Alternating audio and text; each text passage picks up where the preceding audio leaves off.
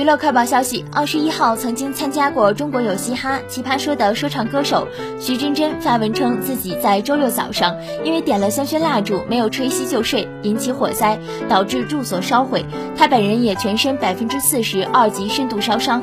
他表示，目前已度过危险期，在医院治疗，情况稳定。同时提醒大家，睡前出门前切记熄灭明火，并在住处安置防火措施。徐真真还录制了视频报平安，视频中的她。浑身缠满绷带，脸上贴着大大小小的纱布，看起来十分令人揪心。网友也纷纷祈愿早日康复，用火安全，引以为戒。